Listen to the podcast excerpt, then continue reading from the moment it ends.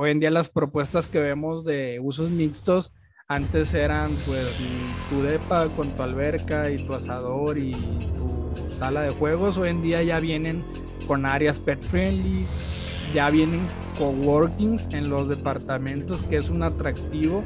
Y creo que hacia allá van a mutar las oficinas, van a ser áreas de coworking, incluso co-livings. Hola y bienvenidos a un episodio más de Fuera de la Caja, un podcast de GBC TV un espacio creado por y para emprendedores que buscamos generar soluciones ágiles y prácticas para nuestros proyectos. En esta ocasión, tuvimos el placer de entrevistar a Daniel Jacobo, arquitecto especialista en proyectar y también músico profesional. Daniel nos cuenta cómo ha logrado combinar sus dos pasiones para poder realizar los trabajos arquitectónicos en su despacho y tocar profesionalmente como baterista y pianista. Daniel es creador del podcast Escucha Arquitectura, un espacio que diseña para crear comunidad en la profesión. Si gustan conocer más de sus proyectos, dejamos su correo y redes sociales abajo para que le puedan contactar. Los dejamos con Daniel Jacobo y Roberto Ojeda. Hola Daniel, ¿cómo estás? Muchas gracias que aceptaste la invitación, que estás aquí con nosotros. Hola, ¿qué tal? Mucho gusto. Pues yo encantado aquí de poder estar y compartir un poco de, mi experiencia, mi historia. Muy bien, muchas gracias. Y bueno, eh, antes de empezar con el tema de, tu experiencia como arquitecto, ¿no? Y, todo el trabajo que haces en, esa área, eh, quisiera que nos contaras un poquito de, tu faceta como músico, cómo es que, que, inicias, por qué te llama la atención, porque al final también decides este, eh, pues, laborar y explorar por esa parte eh, y hacerlo aparte a la par, ¿no? De, del despacho ahí en, de arquitectura. Ok, pues mira, la música es algo que yo siempre desde muy pequeño tenía la inquietud. Yo vengo de familia de músicos, mi abuelo, mis tíos, algunos primos ahí tocan, cantan. Entonces podría decir que es algo que ya se trae. Yo de chiquito siempre era el niño ahí que había un grupo musical y yo iba a robar los instrumentos, especialmente la batería. Entonces siempre tuve la inquietud y poco a poco, ya como fui creciendo, fui en Navidades, que, es cuando te dan como los regalos fuertes, por así decirlo. Eh, como a la edad de ocho años empecé a pedir yo ya instrumentos, primero una batería, después una guitarra, un piano, percusiones, y así es como me fui metiendo al, mundo de la música. Eh, desde que empecé a tocar aproximadamente, yo creo ya bien, bien a, los 12 años, siempre estuve como en una banda o tocando con amigos. Y ahorita que hablas como este equilibrio, esta mezcla entre la profesión y la música, yo recuerdo justo antes de entrar a la carrera, eh, yo dije, bueno, pues voy a entrar a arquitectura, es una carrera pesada, demandante, hay que dedicarle mucho tiempo. Yo sabía que ya mi estilo de vida iba a cambiar mucho y yo pues prácticamente me retiré de la música y dije, pues yo mismo, ¿no? Lo, lo tiré a la borda la carrera musical. Y pues afortunadamente fue mi sorpresa que al contrario entré en la universidad, eh, primero yo entré por una beca académica y después entré a la orquesta donde ya mi beca se convirtió en musical gracias a la batería y afortunadamente en, este proceso de, mientras iba estudiando la carrera de arquitectura fui creciendo y desarrollando habilidades musicales también, entonces podría decirse que potencializó y en un inicio yo como que ya lo daba por perdido, entonces pues creo que que afortunadamente me tocó que la universidad eh, pude seguir desarrollando estas habilidades y hoy en día pues me encuentro con los mismos amigos que conocí ahí en la universidad, ya teniendo un proyecto también musical eh, más en serio y más profesional. Y está muy interesante, ¿no? La historia, porque a veces pareciera que, que el estudiar la carrera eh, te obliga a deshacerte de otras actividades, ¿no? Que, que venías haciendo, a lo mejor el deporte, ¿no? En tu caso la música, no sé, alguna otra actividad que no tiene mucha relación con lo que estás estudiando y pareciera ahí que el consejo es, no, pues enfócate en una cosa porque si no te vas a distraer y tal, ¿no? Ya que tú lo viviste, eh, tu consejo para alguien que pudiera estar en la situación, ¿no? Que, entra a la universidad o está ahí en los primeros semestres, eh, ¿qué hacer con esa actividad que acompaña la, la, carrera? sí pausarlo un poquito o enfocarse y hacer lo que se tiene que hacer y alcanza para las dos cosas? Pues mira, yo siento que tuve un privilegio viéndolo de, desde cierta perspectiva, porque también puede ser desventaja. Sus pros y sus contras, yo fui estudiante foráneo, yo soy de Culiacán y estudié en Guadalajara. ¿Esto qué quiere decir? Que yo tenía todo el tiempo del mundo, como no veía a mi familia, pues a lo mejor si hubiera estudiado en Culiacán o si yo hubiera sido Guadalajara, pues voy a clases, regreso a mi casa a comer, regreso a mis clases de la tarde y regreso a mi casa pues a hacer tarea y descansar y los fines salir con la familia, ¿no? Como es lo convencional. Siento que el no tener aquí una familia en cierto modo fue como pues tienes todo el día, todos los días para aprovechar. Entonces yo desde que me despertaba seis y media de la mañana hasta que me dormía una, tres de la noche, no paraba. Y yo lo que hacía es que llenaba mi, todo mi horario, sí, entre clases, horarios de comer, aquí voy a hacer tarea, pero empezaba a llenar, a ver, no tengo nada que hacer, me voy a ir al gimnasio, me voy a ir a clases de baile, voy a ensayar con la orquesta, me voy a meter a clases de piano. Entonces, el llenar como estos vacíos siento que me ayudó a hacer estas, estas otras actividades que yo de verdad recomiendo muchísimo porque son actividades que te equilibran tu día.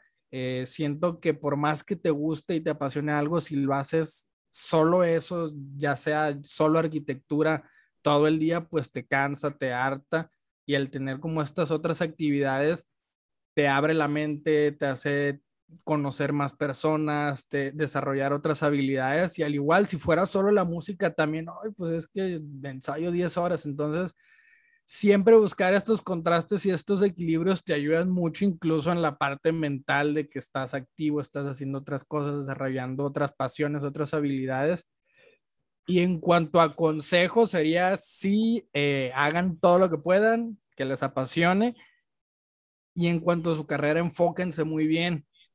Este, sepan qué es lo que quieren, porque si quieren llevar este ritmo de vida de hacer muchas cosas, pues tienen que ser muy eficientes a qué le van a dedicar tiempo. Entonces, si tú sabes perfectamente qué es lo que quieres, puedes tomar decisiones muy sabias. Por ejemplo, a mí me llegó a tocar, oye, mañana tengo tres exámenes eh, y tengo ensayos generales porque tengo un musical. ¿Qué hago? Estudio para los tres y no voy al musical. Disfruto el musical y no estudio para los tres. Y ahí decía, a ver, yo quiero tener, ser un arquitecto que tenga un despacho de diseño y quiero ser músico. Entonces, a lo mejor, si el otro examen es de estructuras, pues no me importa tanto sacar un 100 perfecto porque sé que es algo que no voy a aplicar. En cambio, oye, una de esas tres es tu entrega de proyecto final, pues ese sí métele tiempo y porque pues al, final del día es lo que quieres hacer. Y, me ayudaba que si voy a ver en, en 40 años, ¿qué le vas a contar a, tus nietos? Oye, saqué un 100 en estructuras o yo toqué en el Teatro Diana en un musical donde hubo una producción. Entonces, el estar enfocado y saber qué es lo que quieres te va a llevar a tomar buenas decisiones. Muy bien, sí. Y, aparte poder ganarle un poquito a, al Netflix, ¿no? Al Instagram, cositas que, te van quitando el tiempo, pero que si aprovechas esa, todo, todo ese, esa energía, ¿no? Del tiempo también que le, que le invertimos en cosas que tal vez no te van a, a como dices, te alcanza para hacer muchas más cosas más interesantes. ¿no? Exactamente. Oye, ya pasando un poco al tema de la arquitectura en sí. Eh, ¿Tú recuerdas de, niño algún, algún episodio donde viste alguna estructura, viste algún edificio o algo que te moviera y que dijeras, wow, me, gusta esto que estoy viendo, yo quisiera hacer esto de grande? Eh, ya sabes, como esas primeras fases donde, donde vas agarrándole cariño a lo que al final te vas a dedicar. Sí, pues mira, fíjate, ahorita que lo mencionas, yo de niño no tenía cable en la televisión y me acuerdo que cuando iba como a, la casa de una tía o algún lugar donde había directo lo normal, yo creo cualquier niño te vas a las caricaturas y también a veces me iba, no voy allí a, a mentir, pero siempre yo me iba directo a Nat Geo Discovery Channel porque me encantaba ver el, programa de megaestructuras o, o superestructuras. Eh, yo a esa edad todavía no pensaba de, ay, quiero ser arquitecto o quiero ser ingeniero, o quiero ser estructurista. Simplemente las veía porque me encantaba como el proceso de cómo van solucionando, oye, un, el viaducto Miló que son tantos kilómetros de largo y hay un claro enorme y está a 800 metros del nivel del suelo. O sea, cómo iban solucionando esas cosas. Se me acuerdo también del el hotel, el Venetian de, de Las Vegas, de cómo la pintura, y o sea, se me hacía muy interesante. Y yo creo que esos, específicamente esos, no sé por qué lo recuerdo muy bien, pero yo creo que ese programa es como el que iba despertando ahí como esa semillita. Muy bueno. Oye, y al final, ya cuando tomas la decisión, ¿no? De, de meterte a la carrera y de estudiar arquitectura, ¿qué fue lo que detonó? ¿Recordarás este, no sé, a veces pasa que estás entre, no sé, ingeniería, arquitectura, ¿no? Entre arquitectura y medicina o administración, ¿no? Otras cosas. Y al final tienes que tomar la decisión. En tu caso, ¿recuerdas qué fue lo que te, te inclinó la balanza hacia la arquitectura? Sí, mira, de hecho en, en cuarto de primaria, una maestra me dijo, y, y lo asocio yo mucho a la película de Inception, de que por sí o por no, alguien te plantó una idea, ¿no? Y ya tú la desarrollaste. Creo que yo era muy bueno en matemáticas antes de la carrera, ya en la carrera se puso difícil. y, y, una maestra me dijo, oye, tú eres muy bueno en matemáticas, yo creo que vas a ser arquitecto. Y ya, como que me lo sembró y a partir yo ahí, de ahí yo dije, pues arquitectura me gusta. Y ya incluso estudiando arquitectura, pues nada que ver que porque eres bueno en matemáticas, pues vas a ser arquitecto, pero como que ella lo planteó en, en secundaria siempre que te dan a elegir, curiosamente, entre música, este, artes plásticas, eh, otras, no me acuerdo era la otra, dibujo, no, no era dibujo. El que es que yo siempre me iba por lo artístico, artes plásticas, curiosamente no me iba por música, igual en, en prepa había que escoger entre como estos fortalecimientos de áreas que era eh, diseño y construcción, que, medicina, administración y negocios y humanidades. Entonces yo me fui en prepa por lo que era diseño y construcción. Me gustaron mucho las materias, las disfruté y dije, bueno, ya estoy como confirmando esta probadita que sí me gusta. Y lo que me llevó ya a tomar totalmente la decisión, porque sí estaba entre ingeniería civil y arquitectura, fue el estilo de vida que te da cada profesión.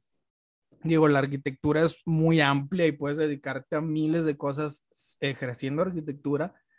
Específicamente yo dije, pues me gustaría tener mi despacho, este, estar en una oficina diseñando, estar viajando, conocer mucha gente, conocer muchos lugares, es un trabajo creativo, no se me hace aburrido, pues ganan bien. Entonces ya como poniendo este ambiente de cómo podría ser el estilo de vida de cada profesión, me gustó más. Dije, a lo mejor la ingeniería voy a andar viajando, pero me tengo que quedar tres años a hacer una presa en, en, Tepic, o me tengo que ir a quién sabe dónde hacer una carretera en un cerro. Entonces dije, no, mejor arquitectura. Y yo creo que eso fue lo que ya me, me llevó a, a la decisión final. Muy bien. Ahora pasando un poquito, ¿no? Sobre este, como línea del tiempo, en la carrera cuando las cosas se ponen un poquito pesadas, ¿no? Que, como dices, ¿no? No es, no es una carrera fácil, es demandante, ¿no? E inclusive es cara, ¿no? El, tema de materiales y todo esto. Capaz que llega la duda, ¿no? De, híjole, sí me metí a lo correcto, mejor me regreso, este, replantearse todo. Eh, para algún estudiante, ¿no? Que esté cursando esto, ¿qué preguntas se debería hacer él, o más bien responder él, ¿no? Para decir, ok, si sigue adelante, si, si este, vale la pena luchar por esto, o sabes qué, si la respuesta es no, es antes de que le sigas invirtiendo tiempo, buscar otro lado, desde el punto de vista. Pues mira, yo creo que el principal factor, hay muchos, es si lo estás disfrutando o si lo estás sufriendo. Okay. Yo me acuerdo que tuve estas dos etapas en la carrera en que me realmente me está replanteando, tomé la decisión correcta. La primera fue en la primera semana, porque de hecho mucha gente me decía, tú arquitecto, pero si tú eres bien cuachalote, o sea, te gusta el desmadre, eh, tienes la letra bien fea, dibujas chueco, como que todo el mundo, te digo, yo era muy bueno en matemáticas, me decían, pues tú debiste haber sido ingeniero. Entonces la primera semana, yo creo que nos ponían a hacer rayitas, el alfabeto, cubos de cartón y, y, yo, y era pesadísimo, la verdad era muy, muy pesado y yo decía, pues no se me dan las rayas derechitas, el, el cartón aquí está mal pegado y es una putiza. y, y, y, dije, pues habrás escogido bien y, y analicé, dije, la verdad no me veo haciendo otra cosa, dale chance este semestre. Ya al mes empezó a poner, ya no eran rayitas, ya eran perspectivas, ya no eran cajitas, ya era una casa. Entonces dije, bueno, ya lo difícil ya le veo un sentido práctico, ya estas rayitas ya es un diseño, ya estas cajitas ya es una casa, entonces como que ya le encontré el sabor, ya yo creo que lo pesado era que estaba siendo pesado y no le encontraba un sentido. Y la otra ya fue como media carrera en el que lo único que hablaba y pensaba era música. Y, y, me encantaba la carrera. Yo, fuera de esa semana que digo, yo disfruté toda la carrera y no porque no la estaba disfrutando, sino a ver, todo el día piensas, haces y hablas música, ¿por qué no estás haciendo eso también? Y fue donde dije, bueno, pues vamos haciendo las dos a la par. Entonces, sí diría que un indicador es ese, lo estás disfrutando, lo estás sufriendo, se te da, eh, va alineado al estilo de vida que quieres y, y, pues que muchas veces nos castigamos de es que ya he invertido dos años pero dos años de tu vida, imagínate, el promedio es 80 años, que, que, a tus 23 ya hayas definido cómo vas a vivir todo lo que te caes, como que, pues espérate tantito, puedes replantearte todo, entonces yo diría que ese será como un consejo. Muy bien, ahora, eh, ya cuando saliste de la carrera, eh, lo que conocemos es que el arquitecto tiene como... Eh, orientado hacia el despacho, ¿no? Hacia poner su, firma, ¿no? Y hacer trabajos privados. Y el arquitecto que va hacia la empresa, ¿no? Una constructora quizás o, alguna empresa que, hace planos ya a nivel más grande. ¿Nos podrías dar así en manera general, eh, no sé si los pros o los contras o, un poquito de, de que nos salpiques de, oye, si tu arquitecto decides tener el despacho, vas a trabajar con esto de esta manera, y si tú estás en la empresa vas a trabajar con esto y hacer esto. Ok, mira, generalizando. Sí, claro. Al, yo creo que hoy en día la generación millennial y la centennial ni se diga, no estamos hechos ni programados para trabajar en empresas a menos que cambien las dinámicas laborales ¿Qué te va a ofrecer una empresa? Experiencia, conocimiento, un respaldo, puedes aprender, capacitación, estabilidad económica. Eh, pero realmente la arquitectura son muy pocas las que te, te ofrecen un crecimiento. Sabes que si empiezas como becario, pero algún día puedes llegar a ser un gerente de zona y vas a ganar tus 80 mil o 200 mil pesos. Eso podría casi asegurar que no existe o es rarísimo y son muy pocas las empresas. Entonces el crecimiento y la movilidad que buscamos los millennials es difícil encontrarlo en una empresa. Entonces yo sí te recomiendo mucho iniciar. Te acabas de graduar, métete a aprender, a ver cómo funcionan, cómo resuelven los problemas, cómo es eh, la operación.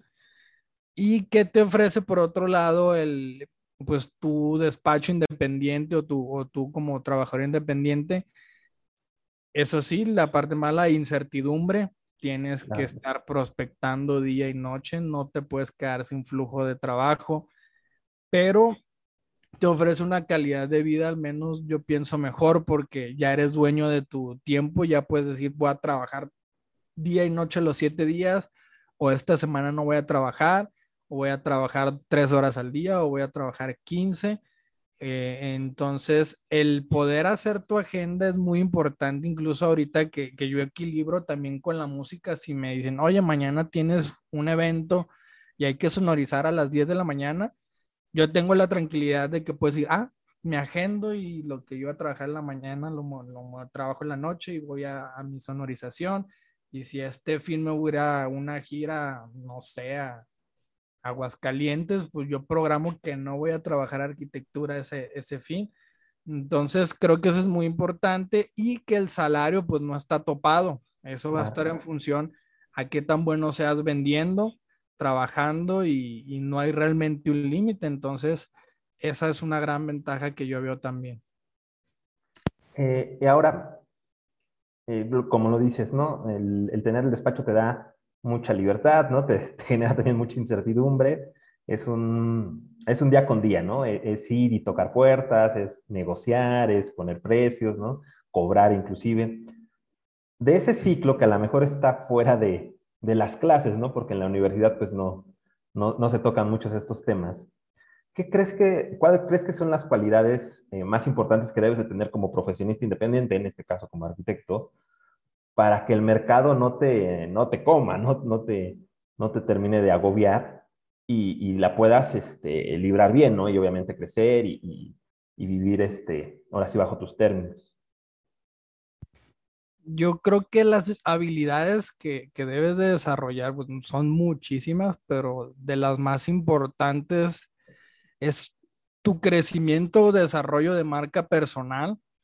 Que tú como persona, te digo, yo en la prepa sabía que la gente me ubicaba, ah, el que juega foot, el que nos ayuda en mate, el que es muy desmadroso. No decían, ah, el, el que hace, que es bueno dibujando. Entonces yo sé que toda la carrera tenía ese trabajo de cambiar esa percepción de mí. Incluso yo toda la carrera hacía una maquetita y la publicaba en Instagram y, y, y, tenía esta preocupación porque yo conocía mucha gente en la carrera, pero muchos me ubicaban de muchas cosas. Ah, Jacobo, el que va a clases de salsa, Jacobo, el del gimnasio, Jacobo, el de la orquesta, Jacobo, el que toca batería, Jacobo, el que está en todas las fiestas. Los, mis compañeros, pues sí, Jacobo, el que va conmigo en arquitectura. Entonces, tenía que luchar para que la gente dijera, Jacobo, el arquitecto. Y a partir de que empecé a trabajar mi marca personal, hoy en día mis mejores amigos que conocí de la fiesta, que conocí de la música, que conocí donde sea, me dicen, ay, Daniel Jacobo, arquitecto, ya hasta me hacen burla. Entonces, e, eso es muy importante, que la gente sepa qué es lo que haces y qué es lo que vendes. Otra habilidad es la prospección, el estar siempre captando clientes, prospectos, eh, es algo que siempre se tiene que hacer y otro es vender definitivamente. Si no sabes vender, si no sabes socializar, puedes ser el mejor arquitecto del mundo, pero eso lo vas a saber únicamente tú. Hoy en tan sencillo como que hoy en día los mejores arquitectos no son los que más construyen, no son los que ganan los mejores proyectos, son los que tienen mejores relaciones y los que mejores se venden. Entonces, el saber venderte o vender tus proyectos es fundamental e, en, esta profesión. Y yo creo que con esas tres, pues ya, ya vas de gane si las vas desarrollando. Muy bien. Ahora, con el tema de, las, de la aparición ¿no? de redes sociales y de... Eh, creo que, que, la imagen, ¿no? Cobró mucho, este, mucha importancia con Instagram, ¿no? Los videos, TikTok, ¿no? Inclusive eh, YouTube. Eh, pareciera que el trabajo de arquitectura tiene ahora un, un foro muy amplio, ¿no? Porque puedes poner ahí tus trabajos, se pueden dar a conocer. Eh, ¿Cómo dirías que se adaptó la, la, la, profesión a, a, esta revolución, ¿no? De, de imágenes y video. Eh, ¿Va bien o, o, inclusive la ves rezagada o es un buen momento, inclusive si, si, si no lo has hecho de, de incorporarte ahí? ¿Cómo, ves la profesión respecto de, esto, de este movimiento de redes sociales? Yo creo que es fundamental aprovecharlo porque antes eh, la manera de crecer como arquitecto pues lo sigue siendo y es la mejor, que es el boca en boca, pero ¿cómo te va a recomendar a alguien si no tienes ningún proyecto hecho? Eh, entonces, hoy en día las redes sociales nos dan esa posibilidad a los arquitectos que vamos empezando de poder publicar nuestros trabajos, de poder pautarlos, que lleguen a un mercado que estamos buscando y, es la generación de contenido que no solo en la arquitectura, sino en cualquier profesión ahorita es sumamente importante porque es la manera principal en la que uno prospecta, publicar contenido, hice esta casa, hice estos depas, la gente te va ubicando, cuando lleguen a necesitarlo ya saben que esta persona hace esto, entonces te contacta y es fundamental porque al, menos a mí es lo que más me ha servido. Yo no vengo de una familia, de una dinastía de arquitectos de generaciones. Entonces yo no tengo como este respaldo de marca como lo tienen algunos arquitectos como los Barragán, los Legorreta, eh, que llevan generaciones que ya eran la marca, que eran la marca y ellos nadie, uno cree que está contratando al señor que a lo mejor ya se murió y el que te está haciendo el proyecto es el bisnieto, pero como ya tienen el respaldo de la marca, es muy fácil que para ellos captar a estos clientes. Entonces, el, el, estar generando contenido diario en redes sociales, pues te va posicionando poco a poco y, y es una actividad que, que es fundamental y que se tiene que hacer sí o sí. Muy bien. Ahora pasando un poquito al tema de, de lo que hemos vivido este año y medio ya, ¿no? De, de, la situación de la pandemia. Creo que a todos nos, a todas las profesiones nos, nos movió el piso un poco, pero en el tema arquitectura yo me imagino que, que fue una revolución porque ahora de, de tener las oficinas llenas, pasamos a las casas que se volvieron oficinas y que de alguna manera hubo que adaptar, ¿no? Y, y, tenías que tener un espacio porque no quieres trabajar desde la cama ni desde el comedor, ¿no? Y todo eso vino a revolucionarse con, con la pandemia. Eh, en tu experiencia, ¿no? Que, que, hayas visto casos o inclusive trabajado proyectos, eh, ¿cómo, se, ¿cómo se logró esto, ¿no? O, o de, de, pasar a la oficina a la casa, ¿no? Fíjate que tengo dos opiniones. Una uh -huh. es justo antes de la pandemia, yo había grabado un episodio que se llamaba El salario emocional, que no alcanzó a salir porque se grabó en las instalaciones de la universidad, se cerraron, ya no lo pude sacar, no lo pude subir. Y ahí justo mencionaba de, cómo las dinámicas laborales tienen que cambiar sí o sí y justo hablaba de eso, no es, tú para ser eficiente y productivo no tienes que ir manejar media hora, una hora, estar sentado ocho horas en una oficina, en una silla, en un escritorio. Puedes hacerlo desde tu casa, puedes hacerlo desde la playa, puedes hacerlo en tres horas y te tienen y, y te hacen ser ineficiente, ¿no? De, claro. oye, por más que lo hagas en tres horas, tu horario es de nueve a cinco y si acabaste a la una, pues a ver qué haces hasta que salgas y el home office justo hablaba que era una herramienta, oye, pues si yo acabé en tres horas, ¿por qué no me voy a hacer mi vida a gusto? Soy más eficiente, te ahorro gastos operativos, no tienes que rentar una oficina, no tienes que rentar equipo, no tienes que pagar mucha luz, mucha agua, entonces eran muchas ventajas que hoy en día, pues ese cambio llegó a la fuerza.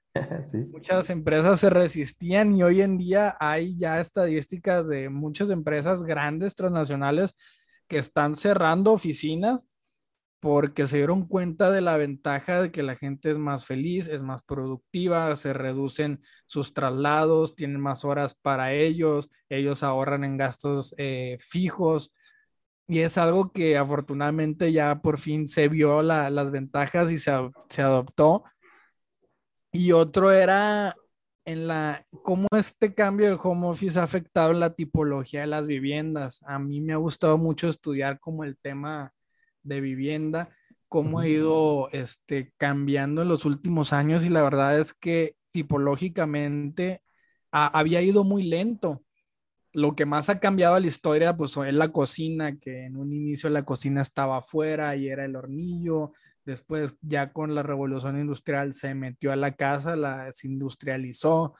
Después, si te fijas ahorita en casas de las abuelitas o casas viejas, la cocina era como un área de servicio donde mm, que no se vea todo cerrado, la puerta. Y hoy en día la cocina ya es algo para presumir, oye, que la cocina esté abierto con una barra ahí de cuarzo y, y unas lámparas es lo que más ha ido evolucionando, pero el resto de la casa muy poco había cambiado tipológicamente, salvo que hace unos años ya se le metió la sala de televisión, que antes no se pedía tanto. Y hoy en día, ¿cómo va a cambiar esto? Pues la gente va a empezar a pedir un estudio en su casa sí o sí, porque el home office ya va a ser una realidad. Siento que eso ha cambiado en cuanto a las propuestas ya de las nuevas viviendas que vienen Y pues es muy interesante y pues yo lo veo favorable que, que hayan adoptado estas, estas prácticas. Y del otro lado, ¿qué crees que pase con, con el edificio tradicional, ¿no? El que estaba destinado a uso de oficinas. Eh, no sé, desde tu perspectiva, ¿crees que, va a morir de aquí al mediano plazo? O, o, ese espacio se terminará usando, no sé, para uso comercial? ¿O realmente vamos a coexistir? ¿O de aquí a, no sé, seis meses todos regresamos a la oficina? ¿Tú qué crees que ahí pase? No creo que vaya a morir, pero sí va a tener que transformarse o al menos va a ser golpeado. De hecho, hoy en día, curiosamente, el mercado inmobiliario subió la demanda en viviendas, en departamentos, pero el más golpeado son las oficinas, bajó la demanda de oficinas. Yo pienso que las dinámicas de, cómo vivimos van a cambiar, sobre todo con la generación ya millennial y centennial. Hoy en día las propuestas que vemos de usos mixtos, antes eran pues tu depa con tu alberca y tu asador y tu sala de juegos. Hoy en día ya vienen con áreas pet friendly, ya vienen coworkings en los departamentos, que es un atractivo. Y creo que hacia allá van a mutar las oficinas, van a ser áreas de coworking, incluso co-livings, donde hacen esta mezcla en la que vives arriba, trabajas abajo que a los millennials nos encanta porque no, no hay traslados, eh, son espacios interactivos, conoces mucha gente. Siento que va a ir cambiando poco a poco hacia allá, no va a morir del todo, pero sí va a disminuir notablemente. Incluso yo no me veo ahorita diciendo, ay, quiero tener mi oficina y con 10 gente trabajando y mi sala de juntas. O sea, no, realmente ya lo veo como algo no tan necesario. Entonces, creo que hacia allá va la tendencia. Muy bien. Y bueno, escuchándote, creo que resalta, ¿no? La importancia de que el arquitecto debe de estar actualizado, ¿no? Debe de conocer las tendencias, debe de estar al día, debe de estar bien informado. Eh, y no sé si pudiera caer inclusive en el pecado de, ah, ok, yo ya terminé mi carrera, ya sé lo que sé, ¿no? Ya conozco más o menos lo que el mercado quiere y ahí me quedo, ¿no? Y luego vienen estos cambios y parece que te dejan obsoletos, ¿no? Eh, ¿Qué importancia para ustedes, eh, para ti, ¿no? Resalta el estar al día, el estar capacitado, el meterte, ¿no? Para aprender cosas nuevas. Claro, pues es la importancia de ver qué es lo que viene para saber uno como arquitecto qué es lo que propone que no propongas algo pues ya obsoleto, que no va a servir para el futuro, para las nuevas dinámicas. Y siempre, de hecho, yo estaba entre estudiar arquitectura ingeniería, pero ahí como yo veía como un desbalagado que ni sabía por qué, sociología, porque a mí siempre me ha gustado mucho como observar la dinámica de la gente, las interacciones, por qué hacen lo que hacen, por qué hicieron esto y por qué no, por qué les enoja esto y por qué no, porque la gente es feliz así, por qué no. Y ya estudiando, ya más que arquitectura, adentrándome al, urbanismo, pues me di cuenta que están entrelazados urbanismo y sociología. No hay ciudad sin personas, entonces eh, es muy importante y necesario conocer las dinámicas de cómo la gente hoy en día y a futuro se va a ir comportando y cómo eso se traduce a la propuesta de espacios que tienes que hacer para que sean útiles para, esas dinámicas. Justo ahorita que lo comentaste, no sé si, se me hace muy interesante, ¿no? No sé si tengas ahí de bote pronto un ejemplo en donde la arquitectura de la ciudad eh, va formando la manera en que los habitantes conviven y terminan haciendo sus cosas, ¿no? Lo que dices, sí, realmente te escucho y creo que hace total sentido, ¿no? Pero ¿nos podrías dar algún ejemplo? Yo creo que el más claro y, el más redundante y el cliché, por ejemplo, son los cotos, de cómo hacen esta segregación social.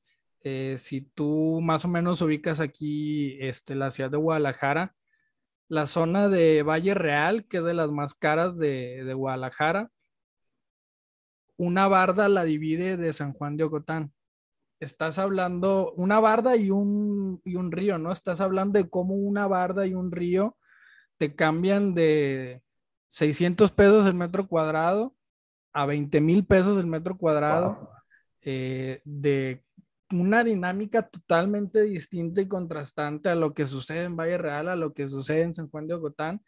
Y, y eso es culpa de la ciudad, de cómo estas bardas te van segregando, cómo no puedes caminar las calles, que son vialidades de uno o dos kilómetros donde lo único que ves es barda, no ves una interacción social de la gente que va caminando con la tienda que está abierta, con la seguridad que hay en la calle porque son vías rápidas, entonces condicionan las dinámicas que se generan. Por ejemplo, un ejemplo contrario y que veo es positivo es Chapultepec, la avenida Chapultepec. ves todo el camellón central donde ocurren, eh, donde suceden cosas, ¿no? Donde está la, la, la, persona que te está vendiendo algo, donde caminas y hay gente patinando, luego caminas y hay gente que está bailando salsa, así es caminando, hay gente que está ahí tocando unas canciones están sucediendo cosas porque el espacio lo permite, volteas a los lados y tienes todo este comercio, estos bares, estos restaurantes donde hay interacción de la calle con, el comercio y realmente la vialidad es como la menos eh, jerarquizada en cuanto al auto. Y siento que esos son como dos ejemplos claros de cómo los espacios condicionan lo que se puede y no se puede hacer. Tú dices, ay, hoy tengo ganas de salir, respirar aire fresco y caminar, pues, ¿qué piensas? Pues voy a Chapu. No dices, voy a, Avenida Aviación, donde dos kilómetros es barda de muro ciego. Entonces, yo, yo diría que esos son los ejemplos. Y quisiera hacerte una pregunta, no sé si, si corresponde, pero aprovechando, acá en Ciudad de México, digamos que del lado oriente, que es como la zona más popular, más, más llena, si tú ves una foto ¿no? de arriba, hay muy poco espacio verde. Eh, están todas las calles trazadas, ¿no? Y hay, y hay casas, inclusive de, pocos niveles, ¿no? No hay edificios grandes. Y te vas hacia poniente, hacia el sur, y hay espacios verdes casi, casi a propósito, ¿no? Y amplios. Pareciera que la calidad de vida también va ligada un poco al, a qué tanto verde hay en tu ubicación, ¿no? No sé si sí, sí, así. Claro, pues de hecho hoy, hoy la tendencia es el verde es el lujo. Si te fijas, incluso destinos turísticos los más solicitados son Tulum, playas vírgenes, este, las playas de Oaxaca, que, hoy en día lo, el privilegio, incluso los lotes que te deben de salir ahí de inversión en Mérida, que te ponen muchos árboles. El nuevo lujo es lo verde, porque hoy en día las ciudades ya son tan densas que lo único que ves es concreto, pavimento, cristal, acero. Entonces, eres, ahorita que hemos estado encerrados en casa, valoras el poder tener estos espacios abiertos, esta sombra, este aire fresco, limpio. Y, y realmente, pues es, es, lo, que, lo que se valora más, más que nada hoy en día. Bien, ahora ya no nos estamos acercando hacia el final, pero quisiera preguntarte, eh, ¿qué sientes tú que la música te haya enseñado para la arquitectura y al revés, ¿no? Al final estás haciendo las dos cosas, ¿no? Las, equilibras bastante bien, pero supongo que después de un concierto, ¿no? Tocas algo, a lo mejor por ahí brinca una idea, ¿no? O estás diseñando algo y se te ocurrirá algo para la música. Fíjate que, que ahí en la ecuación también metería el baile, también bailo. Si, si habría que ordenarlo, es donde soy un poquito menos bueno, pero llegué a hacerlo muy constante y te lo digo porque siempre que estoy platicando, ya sea si estamos componiendo una canción, eh, agarro ejemplos del baile. Ah, es que miren, el baile hacemos esto y aquí aplica. O si estoy diseñando algo de la música. Creo que tiene que ver que las tres, para empezar, son consideradas como un arte. Son procesos creativos y al final del día los procesos tienden a ser similares, pero también son procesos muy lógicos. Eh, nadie ve la, la, parte lógica de la música donde te vas a escribir y aquí tiene que rimar el 4 con el 6 y aquí vamos a hacer un compás de cuatro cuartos y acá dos cuartos y acá siete y, y aquí el arreglo, el tono, no sé, o sea, es un proceso muy lógico y tiende a ser incluso hasta matemático, así como la arquitectura. Incluso yo no me considero... Eh, como un gran creativo que explota creatividad, siento que la creatividad, no sé si esté lo correcto, yo la asocio más como al espontáneo. Se me ocurrió esto. Realmente yo mi forma de hacer arquitectura es muy lógica. A ver, tengo este terreno, aquí está este árbol, esta es la orientación, aquí me voy a abrir, aquí me voy a cerrar, quieren un cuarto, aquí no, aquí sí cabe, y, y vas como ajustando y al final te queda algo lindo, algo funcional, pero no llego y un día y hoy se me ocurrió que la casa va a ser así porque vi una hoja de papel que me inspiró. Pero son procesos muy similares y, y se retroalimentan. Yo creo que eso es lo que más tiene que ver en cuanto a la parte de cómo es el proceso creativo y el proceso lógico para llegar a un resultado que es una canción o una coreografía o un diseño. Y bueno, también creaste el podcast, ¿no? De Escucha Arquitectura, donde, bueno, ahí tienes invitados, ¿no? Tú platicas cosas. Eh, si estás haciendo tanto, ¿no? lo del baile, lo de la música, ¿no? El, el, despacho. Ahora, ¿qué te motivó a lanzar el podcast, ¿no? Y, y trabajar con eso. Pues mira, yo cuando eh, trabajaba en un despacho, esto que te comentaba de, oye, pues ya acabé en tres horas y me quedan cinco, ¿qué voy a hacer? Empecé a consumir contenido de emprendimiento, negocios, ventas, marketing, todo este tipo de, herramientas necesarias para poder emprender. Y buscaba y buscaba yo, pues sí hay exponentes muy padres, este contenido muy bueno, pero nada relacionado a la arquitectura, que al final del día ese contenido te sirve para aplicarlo, pero no eran ejemplos prácticos de arquitectura. Y dije, ¿por qué no hay algo si es tan necesario? Y dije, bueno, pues si no hay, pues hazlo tú. No es porque yo en un inicio me considerara un excelente comunicador o quería el podcast, sino más que nada necesitaba ese contenido y al no poder encontrarlo dije, bueno, lo tengo que generar yo. Hoy en día, eso fue hace aproximadamente ya un poco más de un año. Ya hoy en día yo ya busqué y ya hay más contenido de eso, ya hay canales de YouTube, ya hay incluso hasta influencers, ya hay gente que ofrece cursos, pero hace cuando yo empecé pues no existía y más que nada fue por esa necesidad de ese conocimiento o esa experiencia, poderle escuchar de gente o estos mentores que ya han caminado un poco el, el trayecto y pues poderlo compartir para quienes vamos empezando, poderlo ir aplicando. Buenísimo. Oye, eh, ya casi finalmente, ¿no? Eh, sabemos ¿no? lo del despacho, pero podrías platicarnos un poquito para la audiencia también, ¿no? Que, que seguramente les llama la atención eh, tener un arquitecto músico, bailarín, que trabaja ahí con ellos.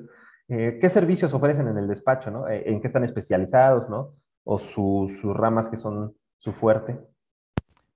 Yo ahorita me estoy especializando y enfocando únicamente en diseño arquitectónico de cualquier tipo, cualquier tipología, escala. Mm, me, como es natural, me han llegado más proyectos de vivienda, incluso disfruto un poquito más la vivienda, pero puede ser desde departamentos hasta un hotel, hasta un restaurante, y todo enfocado a diseño. No, ahorita no estoy haciendo construcción, quiero enfocarme únicamente en la parte del diseño, eh, hago también remodelaciones incluso alguna gente se ha acercado a también visualización. Oye, yo ya tengo este proyecto, pero me gusta mucho tu calidad de render. Eh, me gustaría que tú me hicieras los renders. Esos son los tres servicios que, que ofrezco, que es diseño arquitectónico, remodelaciones y renderizado. Perfecto. Y supongo que eh, esta clase de, de, de, trabajo se puede hacer a distancia, ¿no? Ya que, ya que vamos, ¿no? aprovechando la, la situación y esto, si saliera un cliente, no sé, en, en Veracruz, en Mérida, en Cancún, se puede trabajar bien. Sí, claro. De hecho, yo diría que el 90% de los proyectos que, que, me ha tocado hacer son fuera de, de Guadalajara. Yo ahorita mi sede, por así decirlo, es Guadalajara y, y, gracias a las nuevas tecnologías, a las nuevas dinámicas, que siento que la pandemia me ayudó mucho en esa parte porque sin la pandemia probablemente mucha gente estuviera como cerrada a estas dinámicas de trabajar de, ah, por yo nunca conocí al arquitecto en persona. Sí, sí, si no lo veo, no existe. Como que no me va a dar el plano físico, me va a dar un PDF, como que, que por Zoom vamos a hacer la revisión. Entonces, nos ha ayudado a, como a combatir esta, esta traba tecnológica. Y sí, son, me ha tocado incluso ya colaborar con gente en Perú, estoy cerrando ahorita unos en, Puerto Rico eh, y pues no nos limita este, para nada la distancia. Perfecto. Bueno, Daniel, eh, cuando cerramos la, entrevista, siempre le pedimos al invitado que nos deje una como reflexión de cierre, que nos invita a pensar fuera de la caja, ¿no? Que es, el nombre del programa. Y en tu caso creo que eres un ejemplo ideal para que nos invites a pensar fuera de la caja de combinar dos pasiones, ¿no? O tres pasiones, o las pasiones que tengamos, y, no limitarte a decir, bueno, pues es que ya, ya estudié derecho y pues voy a ser abogado toda la vida, o, o ya estudié medicina y solo puedo ser doctor, ¿no? Entonces, si nos ayudas con esta reflexión final, por favor. Sí, mira, hay un libro que yo siento que es el que más me ha impactado y, es mi favorito y que se, se, llama Los secretos de la mente millonaria y probablemente voy a decir mal la frase, pero y es muy sencilla. Eh, eh, recuerdo así lo que me era ¿por qué no ir por las dos? Algo así que normalmente como que creemos... ¿Por qué no escoger las dos cosas, no? Exactamente, creemos que solo podemos ir por una, ¿no? ¿Por qué tengo que ser solo arquitecto o por qué tengo que decir o soy músico o soy arquitecto? ¿Por qué no puedes decir voy a hacer las dos?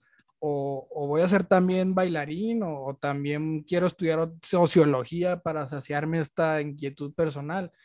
Entonces yo diría que, que es eso que más que nada de ir por las dos, que no se limiten a, a pensar que, que son, los van, se van a definir ustedes como persona y todo su futuro por una sola decisión, sino que siempre pueden tener esta opción de elegir todo. Pueden, quiero ir por todo, no quiero ir por una cosa, quiero ir por todo, obviamente para poder hacer eso ocupas tiempo, ocupas disciplina, porque no es fácil, pero sí se puede. Entonces yo diría que, que es eso, no se limiten a, solo elegir una cosa, sino que vayan por todo.